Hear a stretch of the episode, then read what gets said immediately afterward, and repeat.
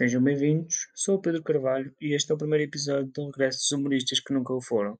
Hoje vamos falar sobre a seleção da informação nos diversos tipos de imprensa. E aqui ao meu lado, aqueles que dizem que são humoristas, mas nunca o foram.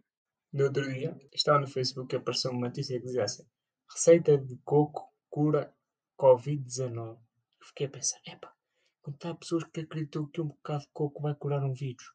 Para isso, não havia necessidade de criar uma vacina. Bastava colocar um bocado de água de coco numa seringa e já estava. Mas hoje vamos explicar como é que cada vez surgem mais estas fake news e como é feita a seleção das mesmas. Então, ouçam bem. Ao longo dos dias são recebidos vários comunicados de imprensa imaginem só a quantidade de notícias que eles recebem e aquelas que acham que devem ser publicadas. Os jornais levam tanto tempo para lançar uma notícia tem de fazer uma grande seleção da informação. É feita em vários níveis: seleção dos acontecimentos suscetíveis e a seleção dos aspectos desses factos. Gatekeeping, que é um conceito jornalístico que define o que será noticiado de acordo com o valor notícia. A teoria do newsmaking, supõe que as notícias cumprem uma rotina rigorosa industrial determinada pelos veículos de comunicação. Por causa da quantidade excessiva de fatos presentes no cotidiano, o newsmaking é um instrumento dos veículos de comunicação. Ainda assim, a seleção gira em torno de três teóricos do jornalismo: a atualidade, o significado e o interesse. Muito bem, já estava aqui a fechar os olhos, mas esses critérios são o que é o certo? Bem, temos o critério da atualidade. No meu caso, quando leio uma notícia, aquela que me chama mais a atenção é que tem o título mais forte, que seja exagerado mas por norma são essas notícias que podem resultar em fake news. Ah, pouco interessante. Mais alguém sabe algum critério que seja mais interessante? Epá, o único critério que eu sei é o do significado. E porque fui pesquisar na internet mesmo agora, só para parecer que perceba alguma coisa deste tema. E por aquilo que eu li, este critério tem a ver com a importância da notícia. Ou seja, se ela é coletiva ou não. Por exemplo, a morte de um primeiro-ministro tem repercussões nacionais no imediato e possivelmente na evolução política posterior. A morte de um assessorista, não muito, embora este possa ter uma personalidade tão rica como qualquer dirigente político.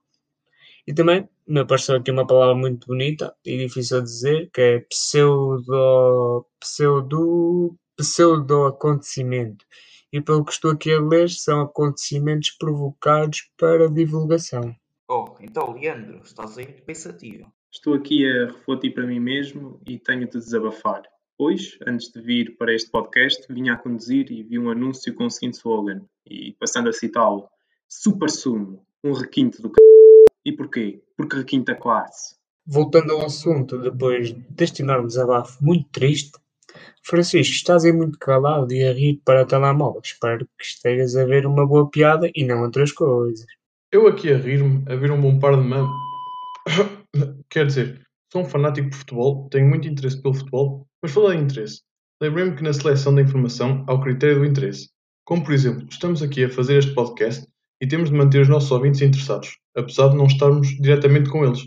Temos de os cativar para continuar aqui do nosso lado a ouvir-nos. O mesmo acontece com os jornais, têm de criar notícias que interessem para os seus leitores. Tenho a cabeça a andar às voltas só de vos ouvir falar. Leandro, tu que ainda não disseste coisa com coisa, o que percebes tu desta conversa diante? No geral, temos estado aqui a falar de uma imprensa informativa, à qual, antes de redigir uma notícia, tem total conhecimento da notícia. Existem dois tipos de jornalismo: o sensacionalista, típico de períodos de agitação, e o mexeriqueiro, que gosta de trazer dos mortos assuntos que já estavam mais que esquecidos. Epá, e quando me falam de jornalismo mexeriqueiro, vem-me logo à cabeça Cristina Ferreira, a princesa Diana de Portugal, como diretora da revista, e o resto da equipa, velhotas licenciadas em vida dos outros.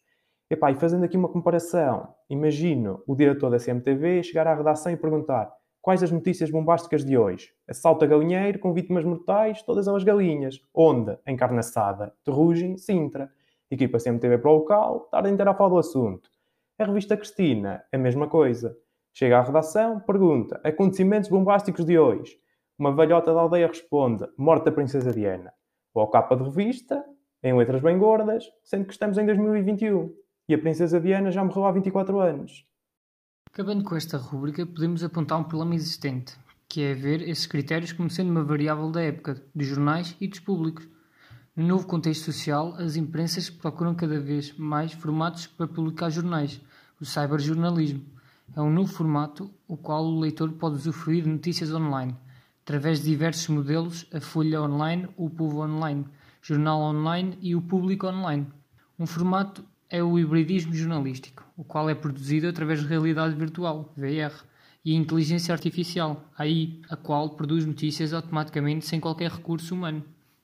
Vamos então acabar como começamos e dizer que foi um total fracasso. E agora percebo porque dizem que são humoristas que nunca o foram, porque de seleção de informação nos diversos tipos de imprensa. Vocês percebem? Mas da piada não se pode dizer o mesmo. Obrigado por estar desse lado e vemos no próximo episódio do Regresso dos Humoristas que nunca foram.